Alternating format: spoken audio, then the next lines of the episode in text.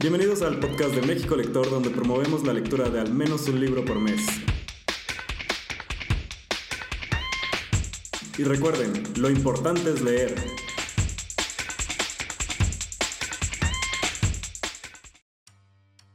Bienvenidos al tercer episodio de la tercera temporada del podcast de México Lector. Cuarta temporada. Ah, ¿qué? ¿Cuarta? ¿En serio? Estamos en el cuarto año de, de podcast de México Lector. Sí, es cierto, se me fue. El cuarto año del podcast y del club y de todo, la verdad. No puedo creer que haya sido tanto tiempo. Es que como los dos años de, de pandemia han sido como dos meses. como empezó y, ah, sí, ya pasaron dos años. ¿Qué? Sí, ahorita todo está, está como, ahorita, después de dos años muy lentos, ahorita todo se está moviendo rapidísimo. Entonces es como, es como raro el tiempo como se mueve ahorita. En lo que llega la cuarta ola, pero bueno, eso ya será otro tema. En lo que llega el siguiente, este, la siguiente temporada del, de la serie de la vida, a ver qué nos separa ahora. ¿Qué, qué, desastres naturales o nuevas pandemias, no sé. No sé si viste, no sé si viste por ahí un tweet que, que, decía como que por todas las cosas que están pasando en el mundo, que estamos como en una nueva edad media, así con pandemias y otras cosas que estaban pasando por ahí. Pero bueno, ya estamos, ya estamos de vuelta y traemos ahora sí varios libros que recomendar y un tema. El, el, tema, recuérdanos cuál va a ser el tema de, de hoy. Y un tema que ha sido muy recurrente. Fíjate que justo en estas cuatro temporadas nunca lo hemos mencionado, no le hemos dado un espacio completamente en el episodio para hablar de, de los audiolibros. Que amados por muchos, otros los odian, hay quienes dicen que es honor leer. Entonces creo que sí. puedo tener este espacio pues para platicar lo que nosotros sabemos, lo que hemos escuchado y pues también que después nos dejen sus comentarios y nos cuenten sus, sus recomendaciones. Sí, porque tuvimos algún episodio de ah, como la discusión, ¿no? De entre libros electrónicos, audiolibros y este pues libros tradicionales, libros físicos. Pero esa no es la discusión de hoy. Hoy simplemente vamos a hablar de audiolibros, donde los encuentras, eh, porque nos gustan, eh, no sé, etc. O qué libros, audiolibros hemos escuchado que nos gustaron mucho. Ah, también eso, creo que, que es bueno como comentar las experiencias que hemos tenido con los audiolibros. Pero, pues bueno, arranquemos primero con las recomendaciones. ¿Quieres comenzar, Juan Carlos? ¿Qué libro nos quieres recomendar en este episodio? Sí, si nos han estado siguiendo, se han dado cuenta de que no hemos tenido podcast en un par de meses. y, y, o sea, sí he leído mmm, mucho, no tanto como el año pasado, pero sí he leído mucho. Pero sorprendentemente, este, no he tenido tantos libros que me han gustado mucho. Sí tengo, porque pues pasaron tres meses de, o cuatro meses del último podcast, pero sorprendentemente ahora no he tenido tantos libros que me han gustado muchísimo. Pero... ¿Cómo cuántos, ¿cómo cuántos llevas ya de tu meta? Llevo 30, 31. Pero para este punto del año pasado ya llevaba 50. Este, que no tengo prisa, digo, mi meta es 65, pero ya casi es medio año, entonces pues, creo que vas bien, vas a buen paso. sí, sí voy a llegar a la meta, pero no voy a llegar a 5 como el año pasado. Está bien. El primer libro que quiero recomendar es Hell of a Book de Jason Mott. Eh,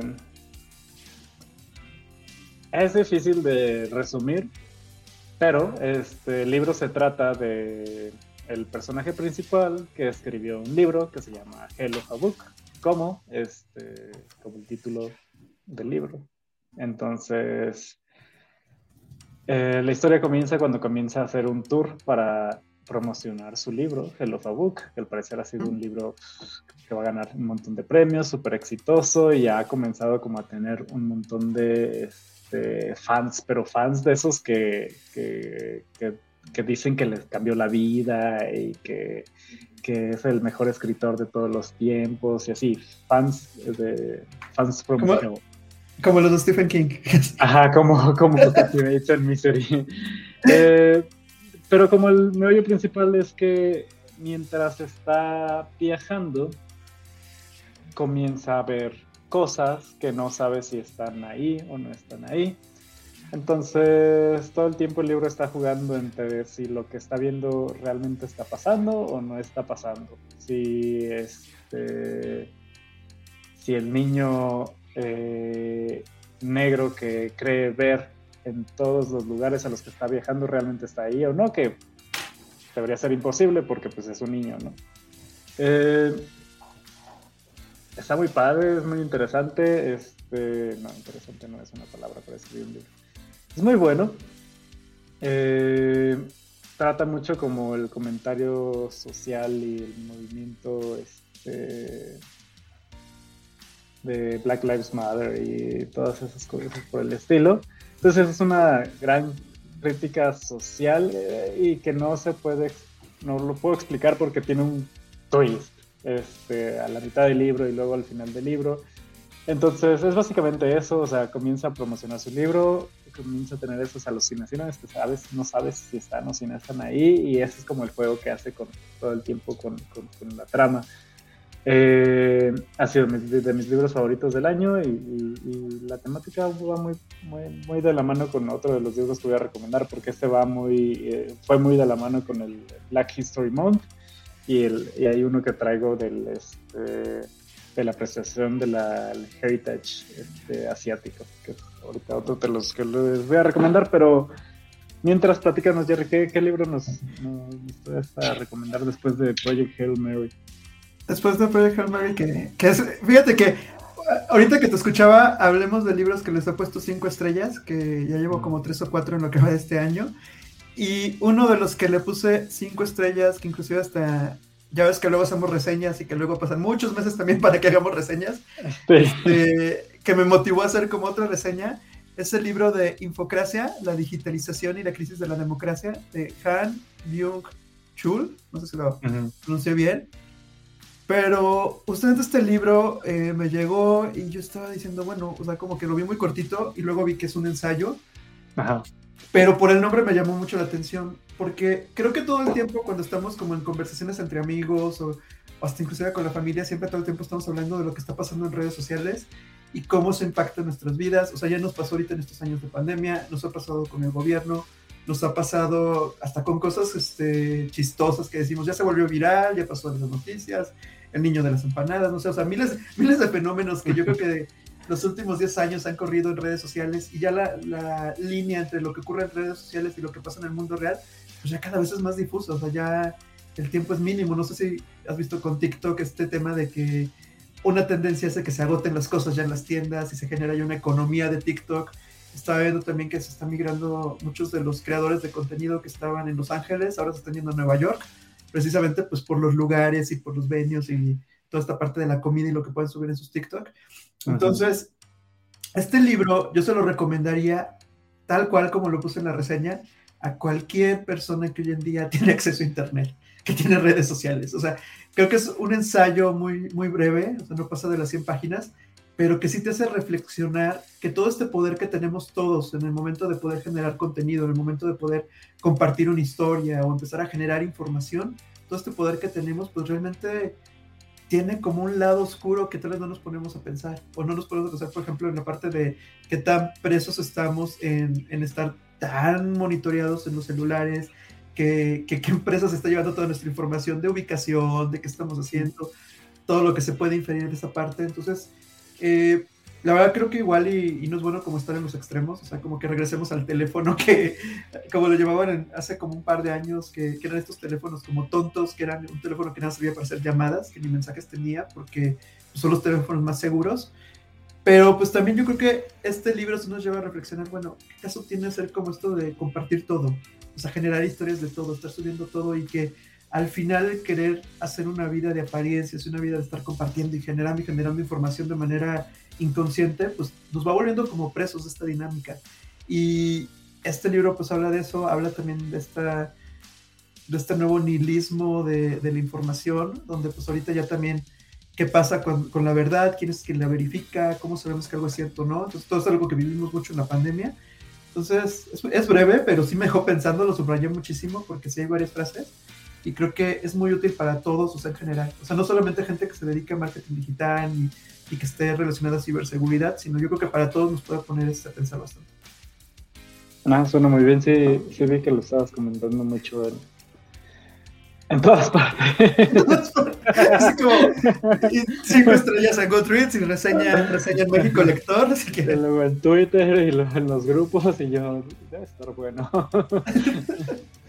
Pero, pero sí, y aparte me dicen que este, este escritor filósofo también, pues que no es su primer libro, que tiene varios que a la verdad a muchos los ha dejado asombrados, y es ensayo, entonces también pues, se ha visto que en México Lector no hemos llegado al mes de, ensayo, entonces creo que está interesante, a ver cuándo nos toca un mes de, ensayos y a ver qué nos podemos encontrar por ahí.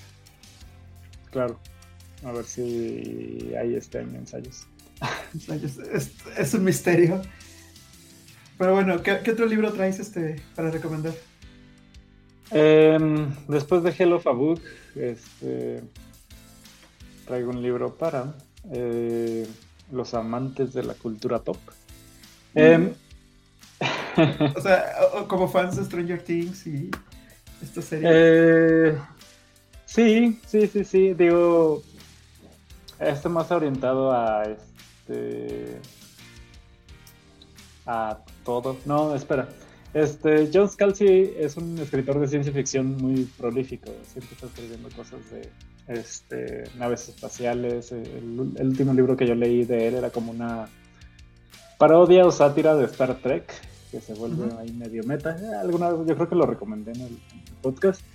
Pero en este, lo que él platicaba es que él tenía como un deadline para un libro, este, tenía una idea, lo estaba escribiendo y en cierto punto no lo logró y decidió como mandar al diablo toda esa idea, pero aún así tenía que entregar un libro.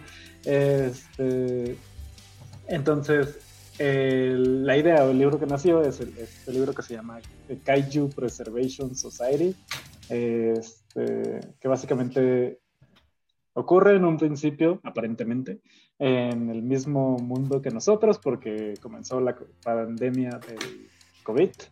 Eh, el protagonista se queda sin trabajo mientras está trabajando en una este, en una compañía muy parecida a Uber Eats o, o DoorDash, alguna como esa, obviamente el nombre es inventado. Este, este, lo corren y termina trabajando de repartidor entregando comida.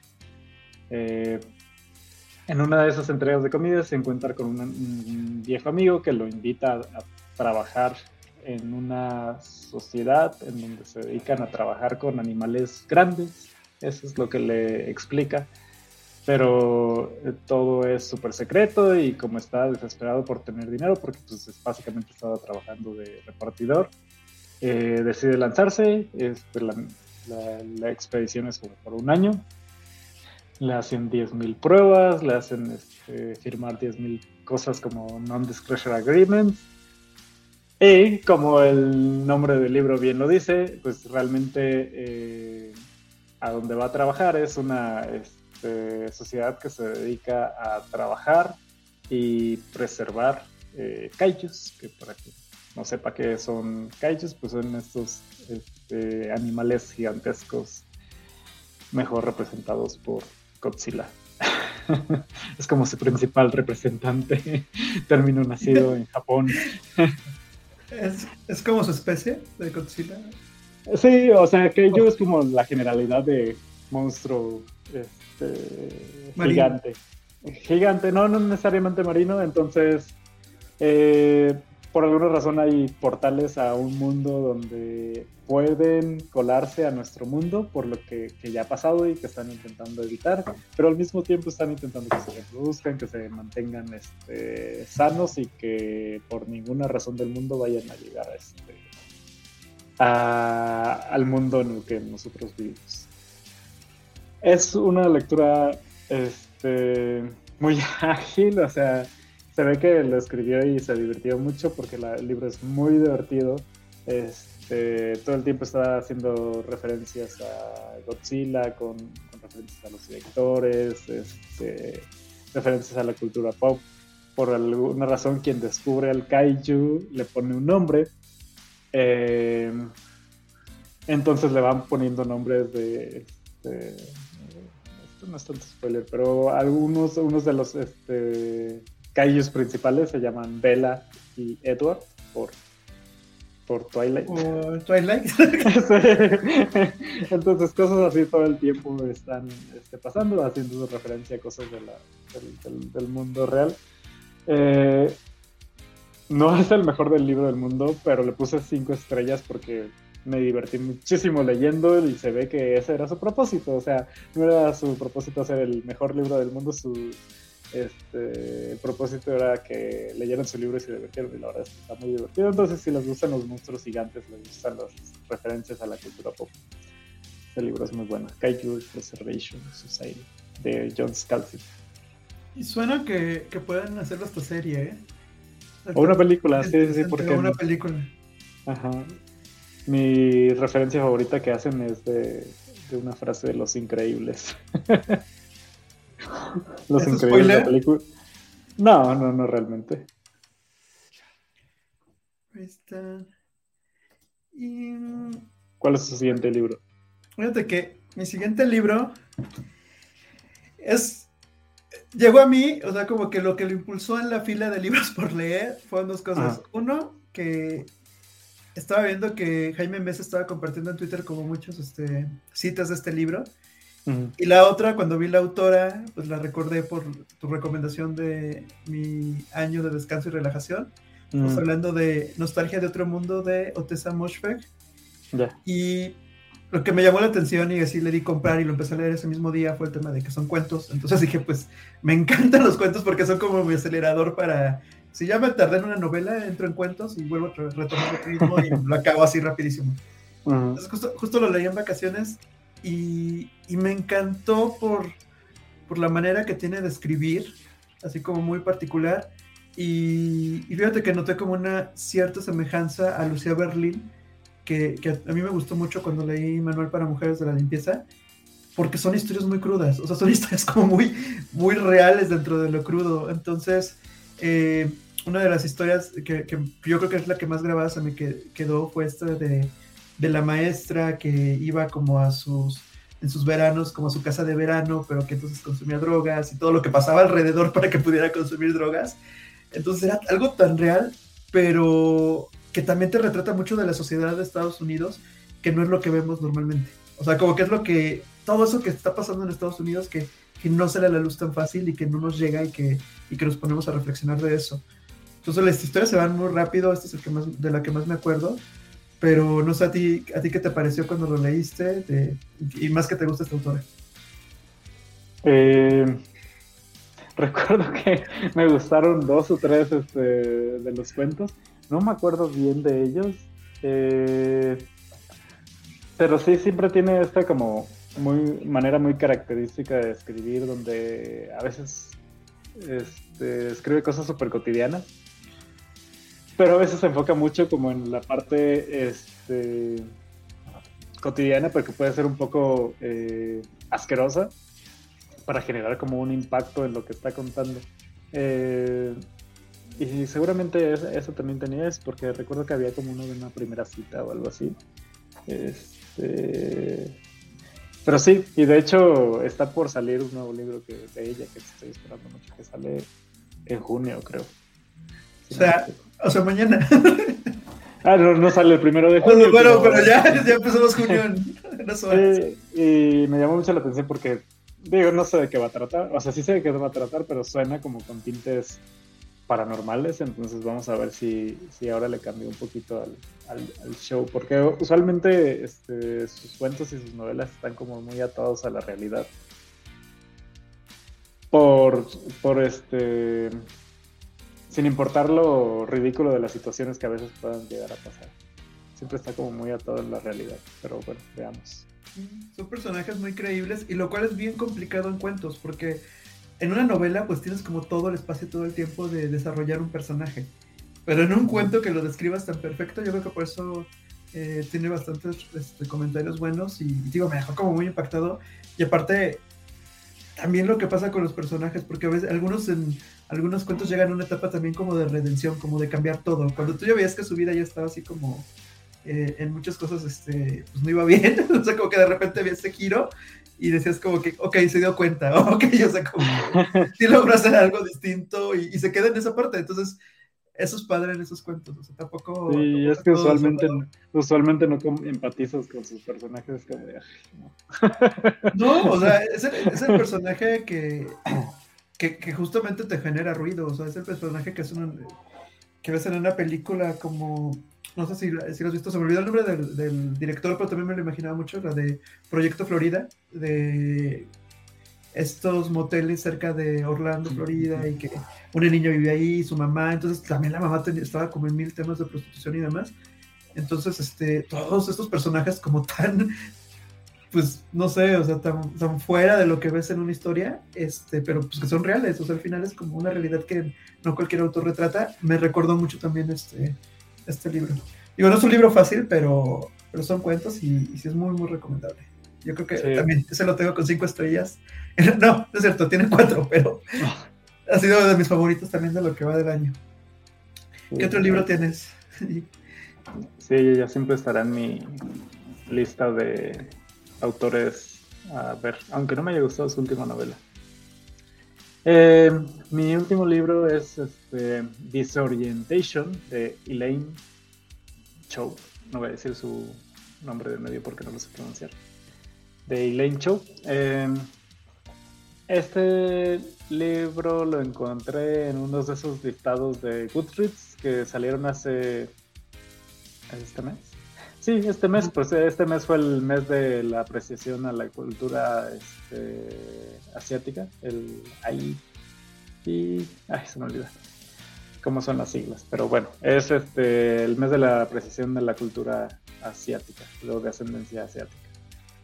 Eh, el libro trata, este también es bien difícil, como el primero es bien difícil de explicar sin que se salgan los spoilers, pero se trata de esta chica eh, de ascendencia china, ella ya nació en, este, Estados Unidos, si no me equivoco, nació en, este, en China y poco después se mudaron sus papás a, este, a Estados Unidos.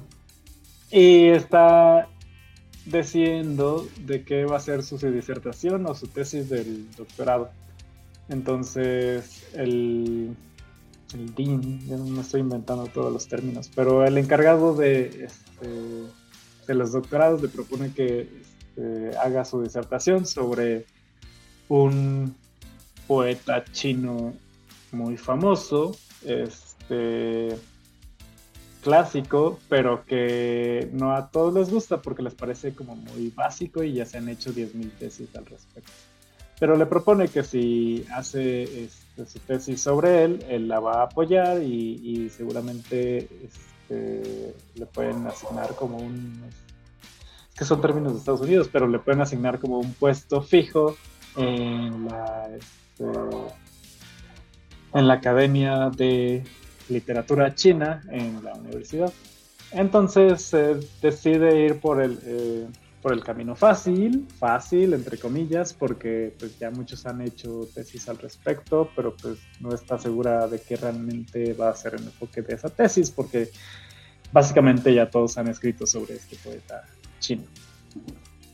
Entonces así pasan los años y comienza a desarrollar su disertación, pero este va descubriendo cosas un poco extrañas mientras hace su investigación sobre el poeta al punto de que esto se vuelve un desastre total porque descubre cosas muy turbias en cuanto al pasado o la realidad de dicho poeta y que eh, esas cosas comienzan a afectar la realidad de su entorno, es decir, de la academia donde ella estaba pensando trabajar, e incluso la manera en la que ella veía su realidad, eh, cómo se comportaba con sus papás, cómo se comportaba con su novio blanco, este, y cómo eh, la academia trataba como todos estos temas que tenían que ver con eh, cosas asiáticas. Y a toda la gente que le gustaba. Entonces, no sé ni qué estoy diciendo, pero eh, es sátira, entonces comienza muy atado a la realidad, comienza a pasar, pasar situaciones un tanto ridículas, nunca se sale como, o sea, siempre sigue siendo ficción, o sea, está como cimentado en, la realidad y es un poco de crítica social pues, sobre, sobre, mm, no, no lo puedo decir porque es spoiler, pero sobre cómo ve ella su cultura eh, sobre su ascendencia y sobre todo cómo, cómo es esta interacción de, este, de ella y con todos a su alrededor, pero sobre todo porque ella sigue siendo asiática. Entonces, la verdad es que lo escogí casi al azar, pero la, fue porque la portada está muy, muy bonita. Entonces no me arrepentí de haberlo elegido por la portada y pues más o menos de lo que decía. Eh, está muy divertido, la verdad es que si quieren leer un poquito más, así como les platiqué el otro que tenía que ver un poquito más con crítica social, pero en cuanto a la onda de Black Lives Matter, este es más, más enfocado en cuanto a escritores asiáticos y su ascendencia en este, alguna de las países este, de los que deberían llevar, China, Taiwán, este, Japón, y porque habla de, varios de, ellos. Entonces, si les interesan temas como estos, la verdad es que está muy padre, como para darte una perspectiva diferente. Digo, al final no llega a darte ahí un tema, pero al final es una novela, pero este, está muy padre. Se los recomiendo mucho. Buenísimo y pues creo que este tema de los choques culturales este, da mucho como para investigar y y leer al respecto. Sí, sí, sí. Tú tienes un, libro más, ¿no? Sí, tengo otro libro más que, igual acabé en un día. Eh, otro, de, o sea, sí soy víctima de que los estén compartiendo en Twitter porque los veo y, o sea, aunque no les ponga atención, me pasan en el timeline seguido y ya me, llama la atención y digo, a ver, cuando voy viendo quién los va leyendo, pues, así como que ya, este, los adelanto. De hecho, este lo vi que lo, lo estaba leyendo este Antonio Vázquez y se llama El día que aprendí que no sé amar, de Aura García Junco. Eh, también creo que es ensayo, o sea, está como compuesto así como ensayo. Y, híjole, este, este, libro fue una experiencia muy curiosa porque justo lo estaba leyendo en vacaciones, estaba en esta playa que está en Cipolite, que se llama la Playa del Amor, que de amor no tiene como mucho, pero bueno, es como el lugar de la Playa del Amor y demás, que, que estaba muy curiosa esta playa. Este, y y habla un poco del tema, por ejemplo, de lo que es el poliamor, o sea, de, estas relaciones que son abiertas, de, de cuándo se convierte en poliamor, de los acuerdos a los que llegan.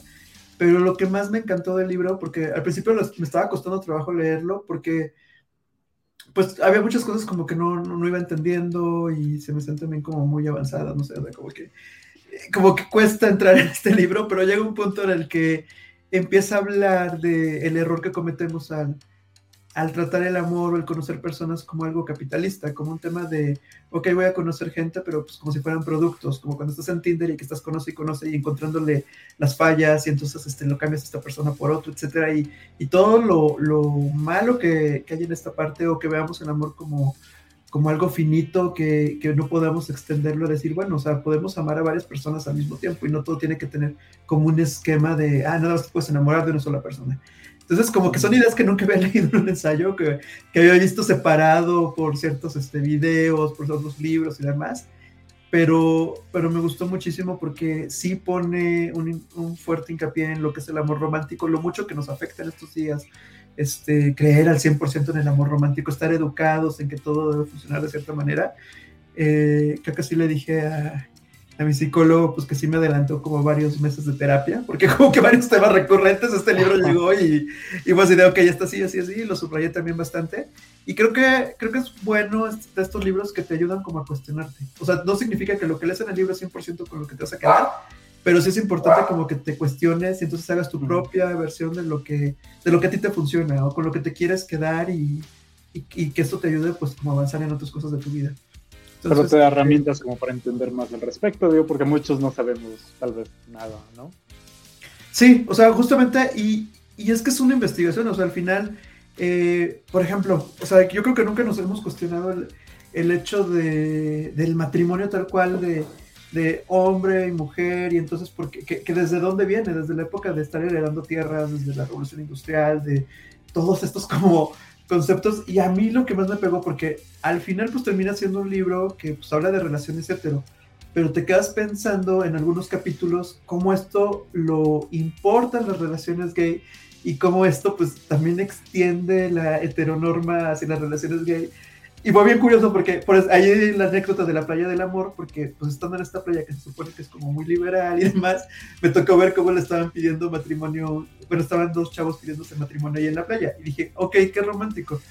Pero por otro lado, con el libro que estaba leyendo fue como, hay muchísimas cosas del amor romántico que ya no funcionan hoy en día. O sea, no podemos estar diciendo, eh, me tengo que casar y tener hijos y tener este esquema de, de familia o de pareja porque es lo único que funciona cuando hoy en día, pues ya por experiencia creo que muchos ya hemos visto varias cosas y, y yo creo que al final va a funcionar, mientras como lo indica también en este libro, mientras existan como acuerdos éticos, va a funcionar algo pues que te funcione a ti y no lo que funcionaba en la, no en la Edad Media, pero seguro como en la Revolución Industrial, o lo que no, o lo que funcionaba cuando tenías que proteger tus tierras, entonces por eso te casabas o te escogían pareja, etcétera. Entonces como que sí es un recorrido por todas estas historias y si te recorres hoy en día, hay cosas que no funcionan necesariamente y por las que muchas personas, pues también este, ahí me incluyo, como que terminas generándote conflictos y también me, coincidió porque en ese entonces Pictoline traía, este, puso su infografía de, del amor romántico y pues hoy en día creo que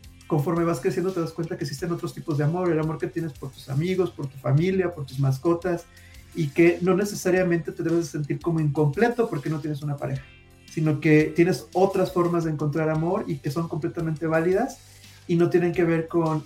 Por eso también como, como que me brincó mucho, porque justo lo leí cuando salió Heartstopper, entonces todo el mundo estaba en mi Heartstopper y no sé qué, y ay, sí, quiero una relación así. No me acerqué ni a la serie, o sea, sí me, sí me hubiera acercado por decir, bueno, o sea, qué padre que haga este tipo de series y demás, pero después de que leí este libro dije, ok, este me dejó como en otro mood, en el de que hay otras cosas en las que te puedes enfocar y, prefiero seguir navegando por ese camino a regresarme como al amor romántico que, al menos en mi opinión, después de este libro se me dijo que mucho puede ser para canciones, mucho puede ser para entretenimiento. Qué bonito si te toca vivirlo, o sea, que lo disfrutes y todo y lo vivas. Pero sí te hace cuestionarte como de, oye, el que hoy no lo tengas no significa que no puedes tener una vida plena y otras cosas.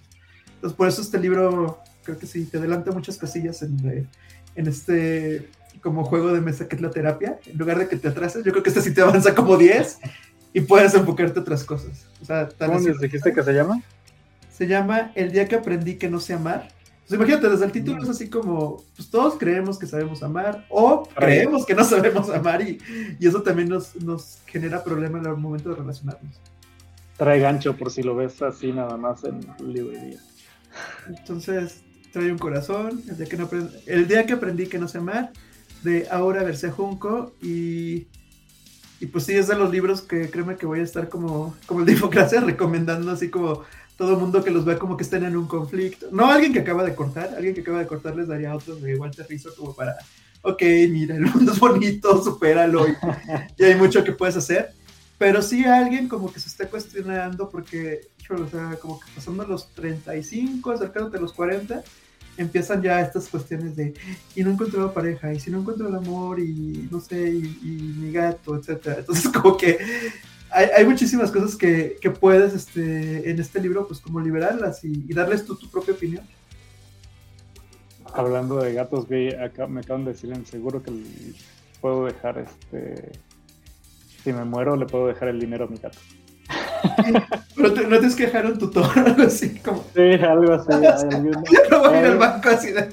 Hay alguien responsable, pero le puedes dejar el dinero a, tu perro o a tu gato, pero el perro tiene que estar registrado para que sepan que el perro es ese perro. Oye, tema para, para un bueno, pero no creo que para podcast médico lector, pero pero sí es todo un tema eso lo de lo de las este lo de las herencias, ¿eh? porque generalmente, o sea, si no tienes hijos, o sea, ¿quién lo vas a heredar? O sea, puedes heredar a los amigos, pues también son de tu generación. Entonces, hay que ir buscando como una fundación, un algo. Eh, ahorita dijiste rato, eh, gatos y me. Bueno, me dio mucha risa que dijeron eso el otro día y yo, ¿en serio? Pues está bien, o sea, al final es como. Pues también, o sea, como que te puedas ir tranquilo, Otro tema de podcast, como nos imaginamos en más allá. Le dejo asegurado sus 10 años que le quedan. no, pero, pero creo que creo que eso es bueno eso, o sea, este libro y varios, creo que es bien importante ese tema de, de, cuestionarse, o sea, no dejar las cosas como son, sino decir, a ver, esto le funciona a algunos, tal vez a mí no, o cómo, o cómo, o qué me tengo que cuestionar hoy en día, creo que es bien importante.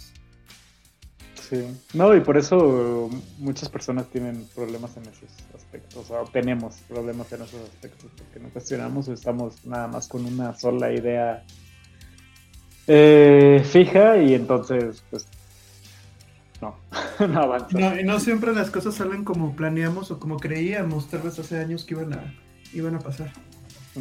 exacto.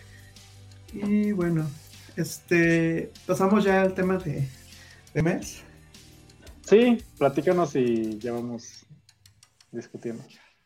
Bueno, pues ya, este, el tema audiolibros. Digo que antes de que empezáramos el podcast te contaba, este, platicábamos que amados por muchos, odiados por otros. Hay quien definitivamente va a decir de no, un audiolibro no es leer, es otra cosa. No cuenta. es exactamente, así como los puristas de si lees mangas no es libro y no lo metes en Goodreads, si lees audiolibro no es libro y, y demás. Pero creo que es un mundo que por eso es importante como este espacio que le damos en el podcast para todos los que nos estén escuchando. Es un mundo que vale la pena explorar porque creo que al final tiene muchísimas más ventajas que, que, las que le podemos poner como en contra. Tal vez uno de los contras podría ser el tema de, del precio, porque no todos son accesibles. O sea, hay infinidad como servicios, pero sí hay algunos que sí son caros, como el de... No, y están bastante caros, porque, no sé, yo leo mucha fantasía y un libro de 400 páginas a uno de 1000. Usualmente en precio en libro no aumenta mucho, no sé cómo le hacen, pero los libros, o sea, no se dispara el precio porque pasan de 500 a 1000 páginas, pero un audiolibro sí, porque pasa de, no sé, 10 horas a 30 y los precios suben de acuerdo a eso. Le sube el precio y y por ahí, bueno, sin decir mucho marcas, pero pues la marca más grande que ya todos conocemos, la de los libros electrónicos, que tiene su propia versión de, de audiolibros que es Audible, este, tiene membresías. Hay unas membresías que son este, como la Gold, que es como la más cara, pero te da un libro al mes. Y luego hay otras membresías que te dan un libro cada dos meses, y ahí le puedes estar como moviendo. Pero, que aún así dentro de eso, o sea, yo, en, algún momento tuve el de un mes, pero es un libro.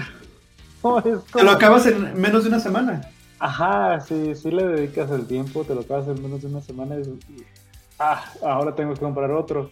Y ya los, bueno, la verdad es que no me acuerdo de los precios ya después de que te acabas de tu membresía. Supongo que están un poquito más baratos, la verdad es que no me acuerdo. Pero. Sí, le, reducen el precio, pero siguen siendo caros. O sea, sí es más caro que un libro. Bueno, están como en precios audiolibro, libro físico y, y ya libro digital, tal cual. Y sé que hay otras opciones, pero no sé qué tan buenas es. Tú conoces un par, ¿no? O sea, yo he escuchado de Storytel y yo uso este. Yo uso Google Libros, Play Libros, no sé cómo se llama.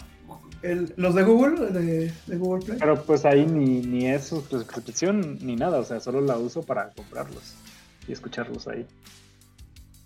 Sí, justamente preguntando en Twitter, Storytel fue uno de los libros que, uno de los libros, uno de los servicios de audiolibros que, que más me estuvieron recomendando. De hecho, por ahí este Antonio Vázquez decía, no, y busca el de Nubecita de Nora Cos, que ya hemos hablado de ese libro, porque dicen que ensancha la experiencia de, de leer Nubecita porque está este, narrado por la autora y aparte el acento que tiene. Entonces, como que todo el libro pues es otra experiencia este, escucharlo en audiolibro.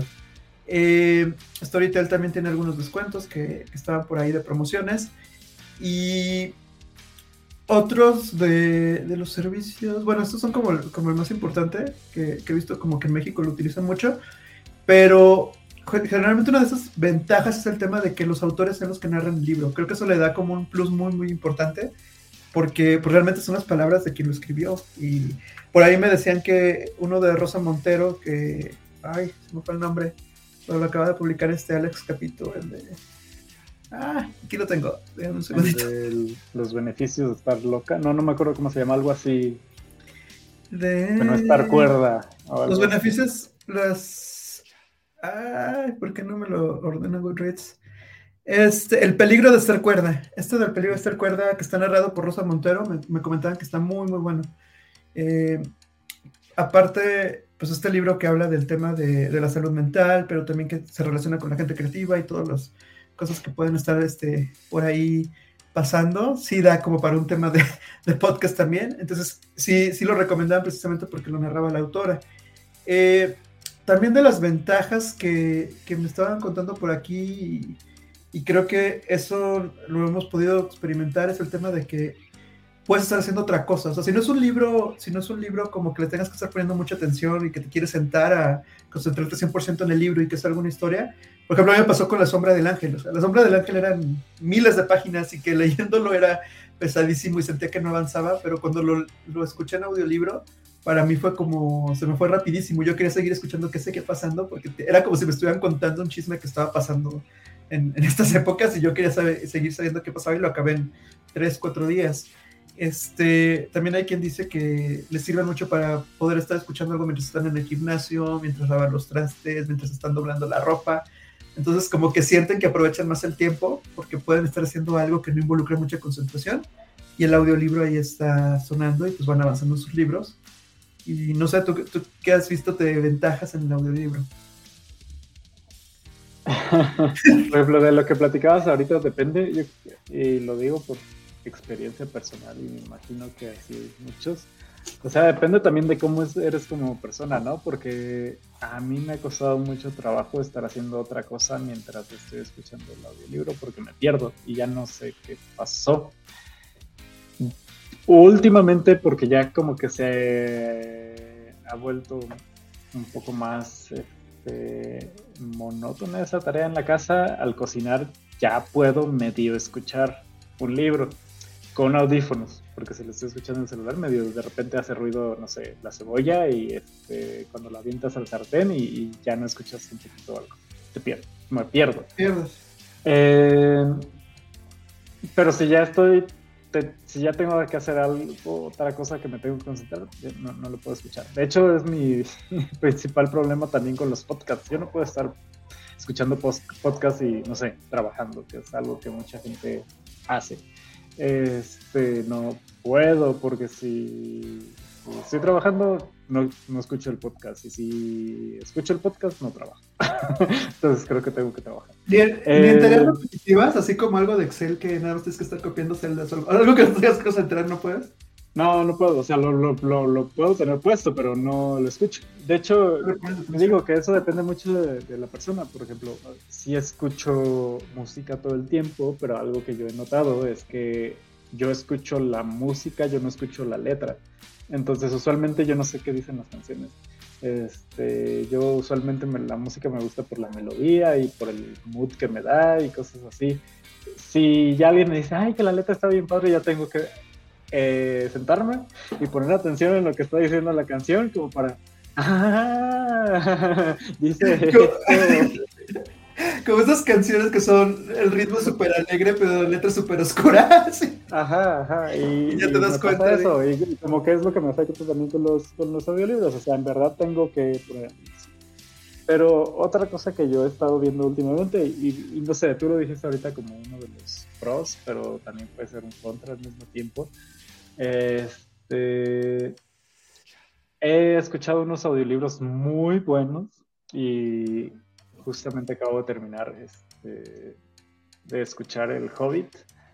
Uh -huh. eh, porque sacaron una nueva versión que está narrada por Andy Serkis, que para quien no lo recuerde, Andy Serkis es pues, un actor ya muy famoso porque siempre hace criaturas de, de que son animadas y pues se volvió súper, súper famoso porque él hizo a Gollum. Eh, entonces, Gollum?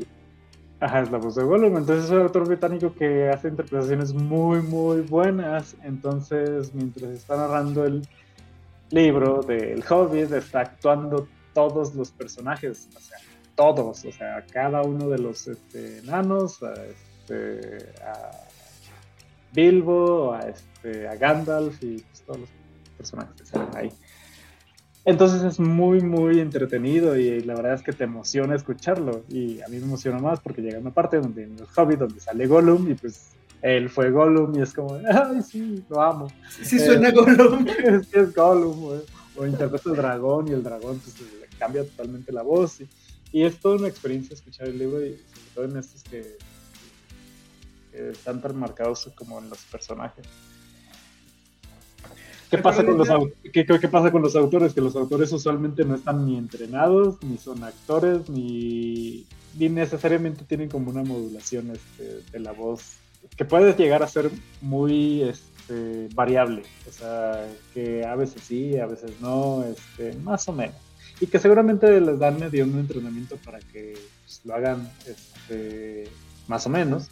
Y he escuchado algunos muy buenos, o sea, no sé, eh, el audiolibro de Norse Mythology con Neil Gaiman. Neil Gaiman aparentemente es muy bueno narrando eh, libros.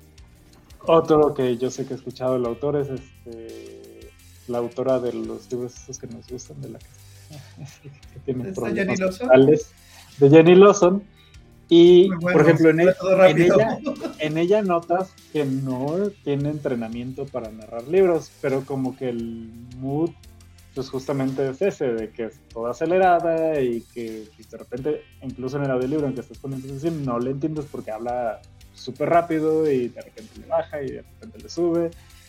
Pero hay otros autores que tal vez no tanto. Entonces, eso también puede ser, como que es algo, al menos yo en mi personalmente que usualmente como que no te fijas, que, es como de, ah, sí, pues el audiolibro, lo bajo, pero quien, no, quien lo narra afecta mucho este, cómo vas a... Eh,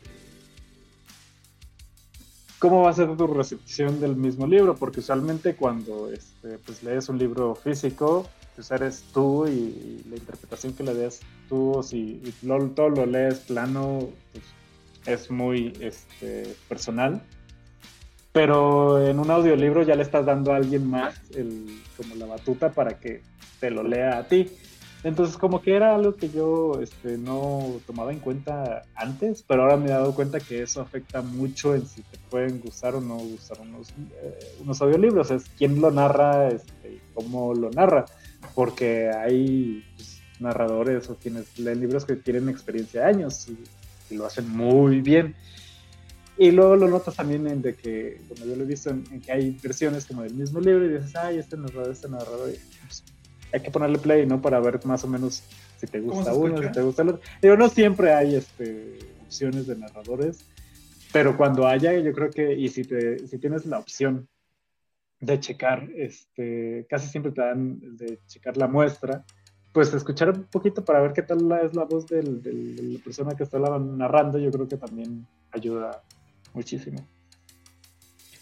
Y otra de las ventajas que comentan sobre todo es este, el tema de que te ayudan a practicar idiomas. Entonces, hay unos en inglés que sí son muy buenos, que te ayudan como que sí les entiendes y te ayudan como a practicarlo. Eh, me estaba acordando ahorita de la guía del viajero intergaláctico, ese me lo aventé en audiolibro y, y pues también estaba muy padre porque sí, incluía mucho como actuaciones y demás y te imaginabas más cosas. esos dos libros no los he leído en, en libro normal, sino que fueron audiolibros.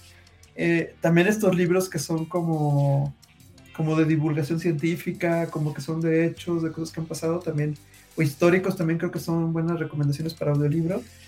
Y, y pues eso, o sea, para practicar el idioma. Por allí, como dato curioso, que ya lo he comentado también en otros podcasts, eh, los libros que tienen eh, de Kindle comprados que son este, de texto, Alexa los puede leer.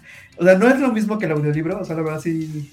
Pero eh, digamos que es como un 80% de, de, efectividad que los lee y en español se escuchan bien, pero en inglés, que, he notado que en inglés se escuchan todavía mejor. O sea, pronuncia muy bien en inglés Alexa y, y avanza rapidísimo en libros que, que, son en inglés cuando te los lee Alexa. Entonces, por ahí sí están como muy este, interesados en un libro y quieren seguirlo avanzando mientras están paseando el perro, les recomiendo que abran Alexa le dan play el libro que tenían ahí del Kindle y le avanzan como media hora, una hora y ya regresan a, acabar el libro ya este, en calma. Porque sí, también es el tema de la concentración que puedes tener en tener tu, tu libro, ya sea en físico o en digital, y que tú le estés dando la interpretación, la voz y leyéndolo a tu paso, pues también esa es una ventaja muy, muy grande. Pero pues creo que vale la pena quitarle el estigma que, que tienen los audiolibros de que no es leer. Pues más bien yo creo que al final es consumir las historias de otra forma y tal vez hasta enriquecer la experiencia de leer los libros o lo que, lo que tienen estas historias. Sí, y otra cosa que yo estoy haciendo, no mucho, porque, o sea, no escucho muchos audiolibros, pero es que eh, compro un libro que ya sé que me gusta porque lo quiero releer, entonces pues, escucharlo en audiolibro es una experiencia adicional para el mismo libro y pues lo he estado haciendo con, o sea, lo hice con este, mi año de descanso y relajación, que ha sido de mis favoritos porque la autora le da como esa sensación de, que está aburrida todo el tiempo, que es como la situación la del libro. La intención del libro, de la autora, digo, del personaje principal. Este, creo que solo he escuchado los primeros dos de la guía del viajero galáctico, que también me encantan porque el, narrador, bueno, al menos en esta última versión que estoy escuchando es este, Martin Freeman, fue el actor en la película. Y, y ahora estoy empezando con The Poppy War, que también es de mis libros favoritos. Esta no me ha encantado la narradora porque de repente les da unas voces a unos personajes que yo no me lo imaginaba tan chillón, pero bueno, está bien. Sabrás lo que estás viendo. Lo que me ha ayudado es de repente saber cómo realmente se pronunciaban algunos de los nombres asiáticos y yo los decía totalmente distintos. Eh, ya puedes aprender ahí a pronunciarlos. Pero sí, ahora, este, como que en la mañana cuando me estoy preparando el desayuno, cuando estoy preparando la comida y cuando camino al gimnasio, pongo el audiolibro, porque para hacer ejercicio sí necesito música. Pero sí, como para esos este, tiempos muertos en los que realmente no estás haciendo nada, así me está funcionando un tanto. Sí te dijiste una muy importante mientras cocinas, porque creo que pasamos buena parte del día este, entre cocinar, entre estar en la casa y todo, y pues es un buen complemento. Creo que, creo que los audiolibros se llevan muchísimo más en actividades de la casa como cuando salíamos más y que nos llevábamos un libro en el transporte. O sea, como que en el transporte era más de estar leyendo así mientras estabas viajando y ahora en casa pues creo que es un, un extra los audiolibros. Hay más tiempos para audiolibros. Sí. ¿Cuál es uno de tus audiolibros favoritos que hayas escuchado? Fíjate que justo el que dices ahorita de, de Jenny Lawson me gustó mucho, o sea, a veces tardas en entenderle, pero luego como que no que tienes que estar como tan al pie de la letra entendiéndole, porque como que es todo rápido y te quedas con las ideas y, sí, sí es un reto. Y, ¿sabes cuáles? Los de Yuval Noah, ay, se me fue el apellido, pero los de Sapiens, este, 21 ah. lecciones para el siglo XXI y Homodeus. Esos libros me encantaron y justo los compré, eran como cuando compraba muchos audiolibros. Y ahí los tengo y créeme que ahorita que, que te escuché, pues sí los pienso volver a repasar porque me encantaba, porque al final, digo, como son tema como entre divulgación científica y como entre hechos históricos y demás, o sea, no tienes que tener la atención al 100%, sino más bien estás escuchando y de repente se te van quedando cosas grabadas, que eso es lo padre y lo interesante de este libro. y, son larguísimos, o sea, esos libros son de mil páginas o algo así, que si no hubiera sido por audiolibros, yo creo que no, no los hubiera acabado, me hubiera frustrado y estarían ahí. No, o sea, con verlos ya estarían ahí los libros. los libros de moda que nunca leí libros de moda que. Eh, nunca lo has leído, ¿verdad? Y ya salió la versión ilustrada también. Ah, voy, a buscar, voy, a buscar, ese. De, de Homodeus. Sobre todo el de. No, el de, el de Sapiens, más bien. Homodeus es el segundo. El de Sapiens, que es como esta historia de, del ser humano, hasta que se vuelve inteligente y entiendes muchas cosas, pues este, ese es el que sacaron ilustrado.